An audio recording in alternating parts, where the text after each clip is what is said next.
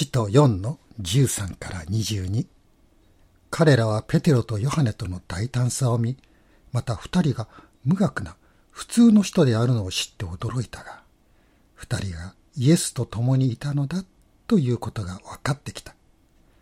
そればかりでなく癒された人が二人と一緒に立っているのを見ては返す言葉もなかった。彼らは二人に議会から退場するように命じそして互いに協議した。彼らは言った。あの人たちをどうしよう。あの人たちによって著しい印が行われたことは、エルサレムの住民全部に知れ渡っているから、我々はそれを否定できない。しかし、これ以上民の間に広がらないために、今後誰にもこの名によって語ってはならないと、彼らを厳しく戒めよう。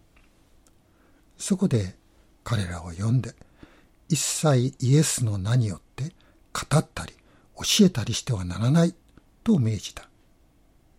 ペテロとヨハネは彼らに答えて言った。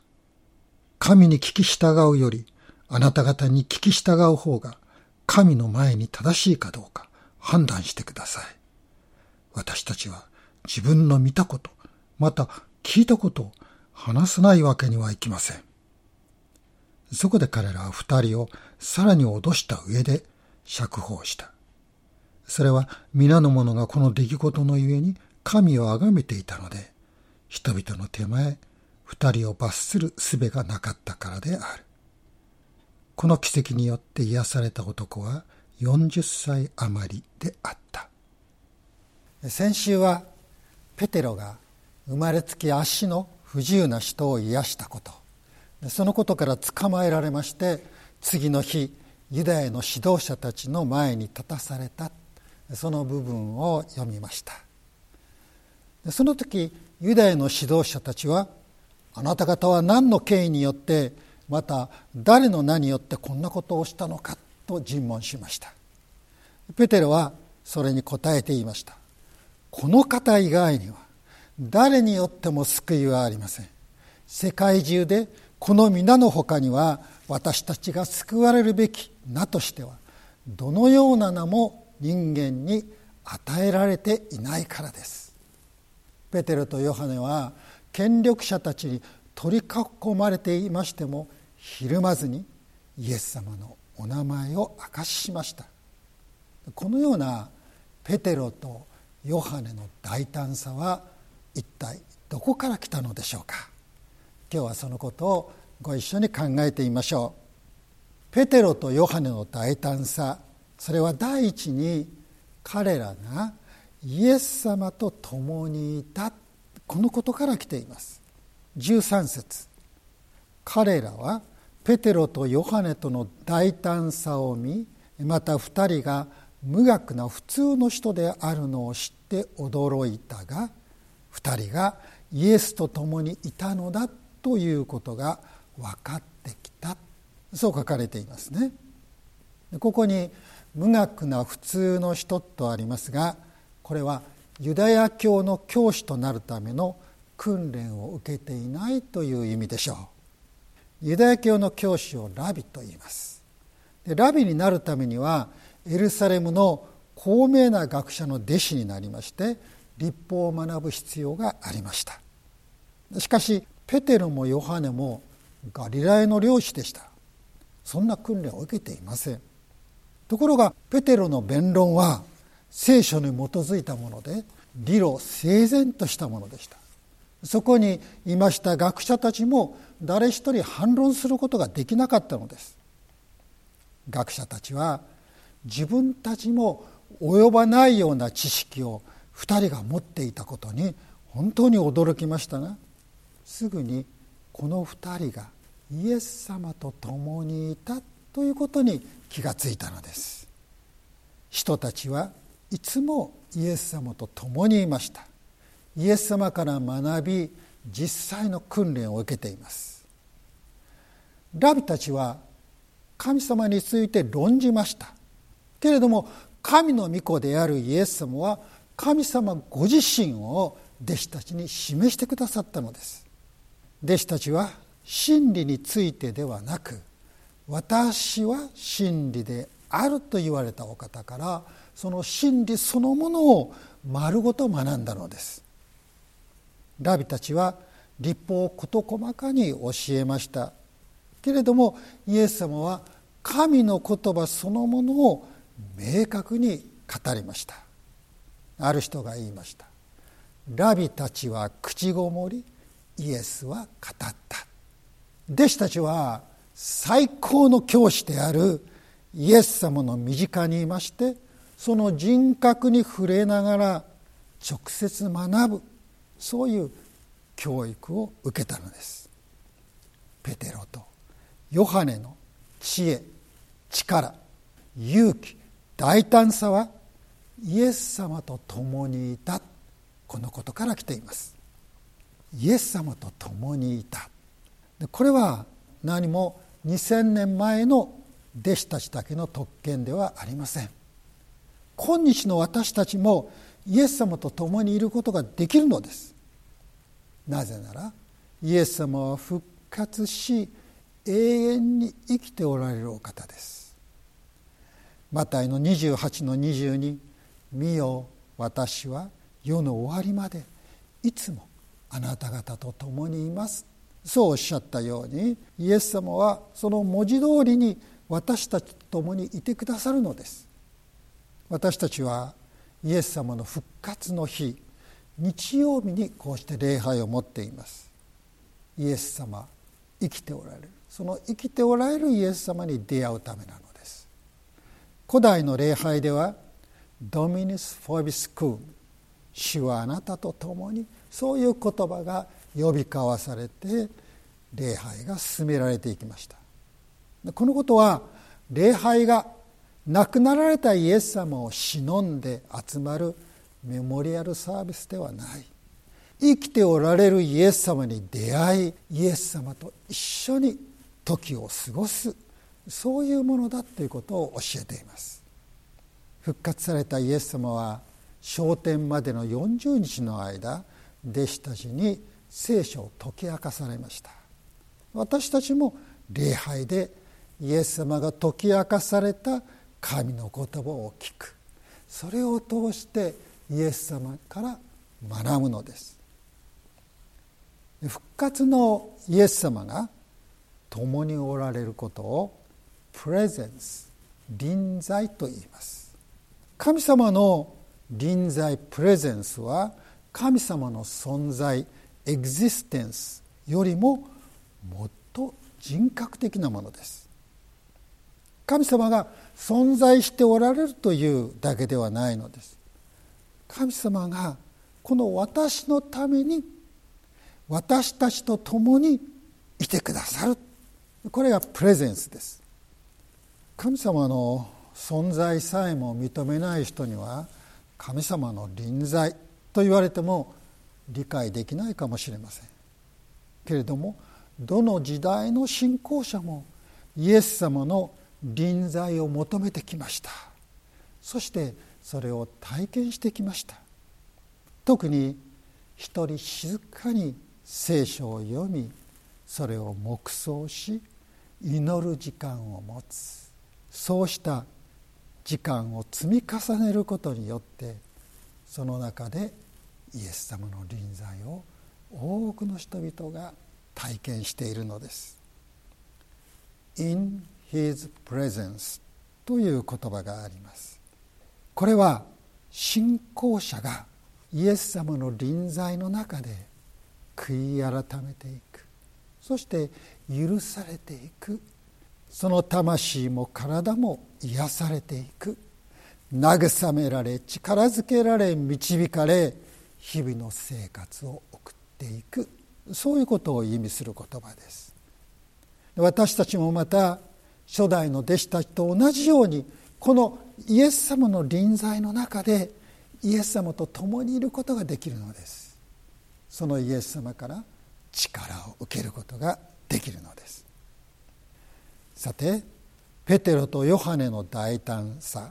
それは第二に祈りから来ています。しかも他の人々がこの二人のために祈った鳥なしの祈りそれが彼らにあの大胆さを与えたのです。使徒の4の23こう書かれていますね。釈放された2人は仲間のところに行き祭司長たちや長老たちが彼らに言ったことを残らず報告した。ペテロとヨハネのために特別な祈りの集まりがあった。で釈放された2人はそこに行ってこういうことだったよということを祈ってくれた人々にレポートしているわけです。ペテロとヨハネを支えたのはこうした背後の祈りだったのです。私たちも神様の守りとかあるいは助けを体験いたします。そしてその守りをいただいた時あるいは助けをいただいた時それを考えてみるとああの人があるいはあの人たちが私のためにちょうどその時祈ってくれていたんだそういうことに気が付くことがありますよね。後でそういうことを話している時に実はあの日はねあなたのために特別に祈ったんですよというふうなことを私も何度も耳にすることがあります。教会の信徒たちはペテロとヨハネのことを案じながら祈りました。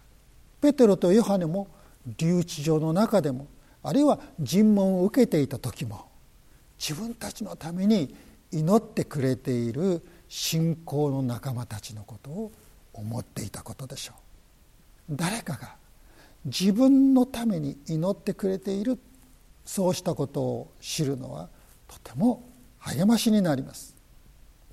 誠の神様に祈る信仰の祈りにはそのように人と人とを結びつけること以上のものがあります。その祈りは人と神様と結びつける力があるのです。祈りは人を神様と結びつけます。人が神様からの力を受けることができるようにしてくれます。私たちの祈りの言葉はこうして言葉に出したら空気の中に虚しく消えていくものではないんです。それは神様に届きます。聖書には至る所に神様が私たちの祈りを聞いてくださるという約束があります。神様は言われます。苦難の日には私を呼び求めよ私はあなたを助け出そう。あなたは私を崇めよう。それでこの約束を信じる者はこういうのです。私は苦難の日にあなたを呼び求めます。あなたが答えてくださるからです。この信仰を持って本当に祈りたいと思いますね。ヘブルの4の14から16にイエス様が大祭司として私たちのために取りなしてくださっているということが書かれています。私たちの祈りは必ずしも整ったものではありません。完全に御心にかなっているとは限りません。たとえ文章で立派な祈りを書いたとしても心が伴ってないかもしれません。不平不満をぶつけるだけのものであったり祈ってるんですが一向にそれが聞かれると信じてない。まだ疑いを持っている。そんな祈りであるかもしれないのです。しかしイエス様はその私たちの祈りを私と神様との間に立って取りなしてくださって御心にかなう祈りに変えて父なる神様に届けてくださる。これがイエス様の取りなしです。しかしそれでも私たちが祈れなくなってしまうということが時々あるだろうと思います。そんな時は精霊が私たちを祈りに導いてくださいます。ローマ8の26御霊も同じようにして弱い私たちを助けてくださいます。私たちはどのように祈ったらよいかわからないのですが御霊ご自身が言いようもない深いうめきによって私たちのために取りなしてくださいます。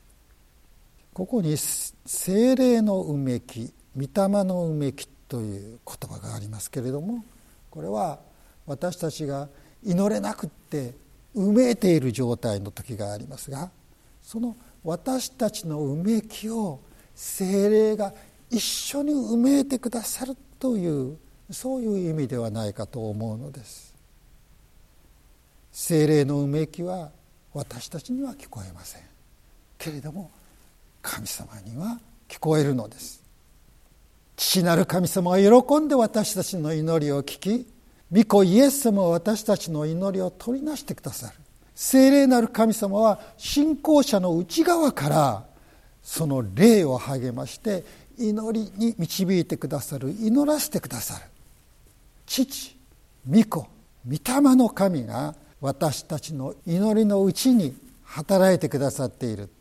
これをまとめて言いますと私たちは精霊によって御子イエス様を通して父なる神に祈る。ということになります。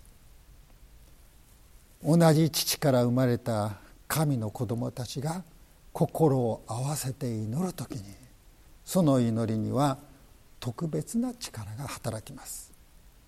イエス様はこう言われました。マタイの18の19です。誠にあなた方にもう一度告げます。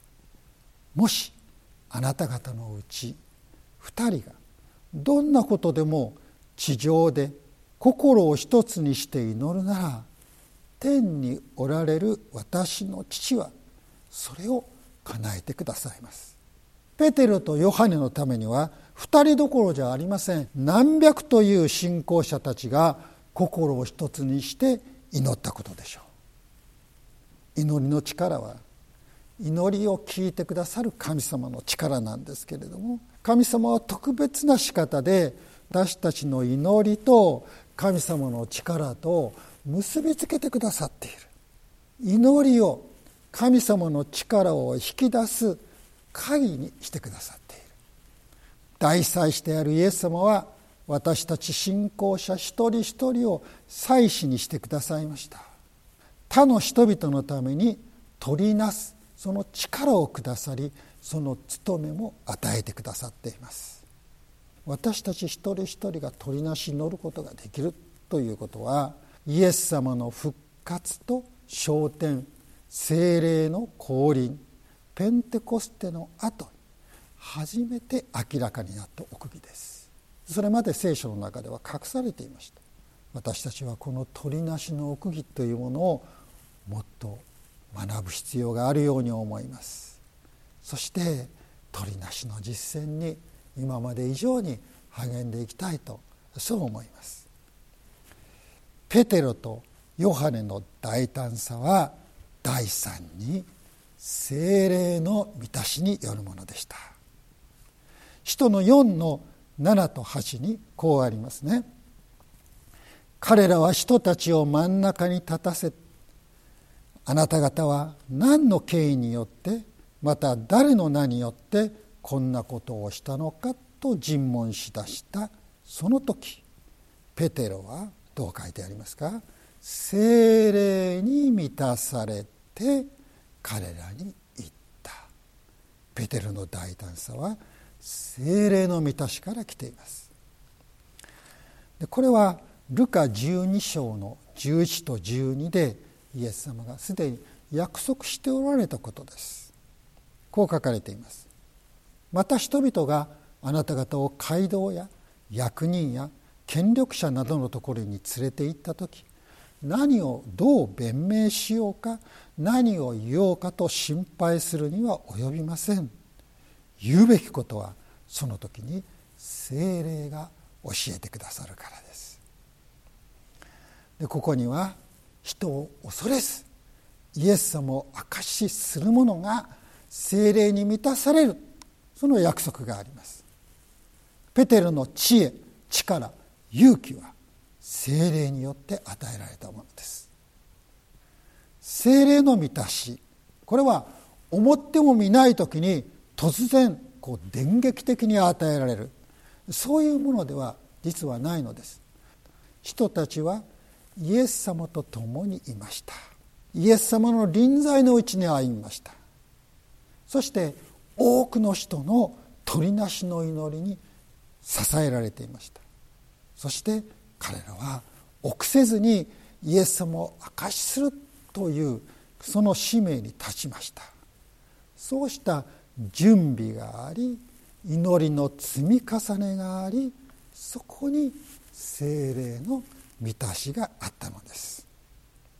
精霊の満たしは信仰を持って私たちがイエス様に従い続けていく中で与えられるものなのです。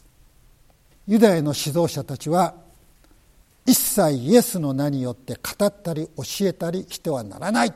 そう言ってペテロとヨハネを脅かしましてそれから釈放しましたね。でそのことをレポートされたこの祈り会に集まっていた人たちは一層声を上げて力強く祈りました。主よ今彼らの脅かしをご覧になりあなたのしもべたちに御言葉を大胆に語らせてください。見てを伸ばして癒しを行わせ。あなたの聖なるしもべイエスの皆によって印と不思議な技を行わせてください。するとその集まっていた場所が震い動き一同は精霊に満たされ神の言葉を大胆に語り出した。30節と31節です。ここでも大勢の人々が精霊の満たしをいただきましたが精霊の満たしはペテロとヨハネのために祈っていた人々にも与えられました。彼らのこの信仰の祈りに対して神様が応えて精霊の満たしを与えてくださったのです。イエス様の臨在鳥なしの祈り精霊の満たし。どれも私たちがイエス様に従うためにイエス様の良い証人になるためになくてならないものです。それぞれについてさらに学び実践しそれを祈り求めていく。そのために励む私たちでありたいとそう思います。お祈りを捧げましょう。父なる神様人たちのような知恵と力勇気を持つために私たちにはイエス様の臨在に生きること鳥なしの務めに励むこと精霊に満たされることが必要です。どうぞこれらのものを熱心に求めそこに至る道を学ぶよう励ましてください。そしてそれによってイエス様を証しする私たちとしてください。イエス・キリストのお名前で祈ります。アーメン。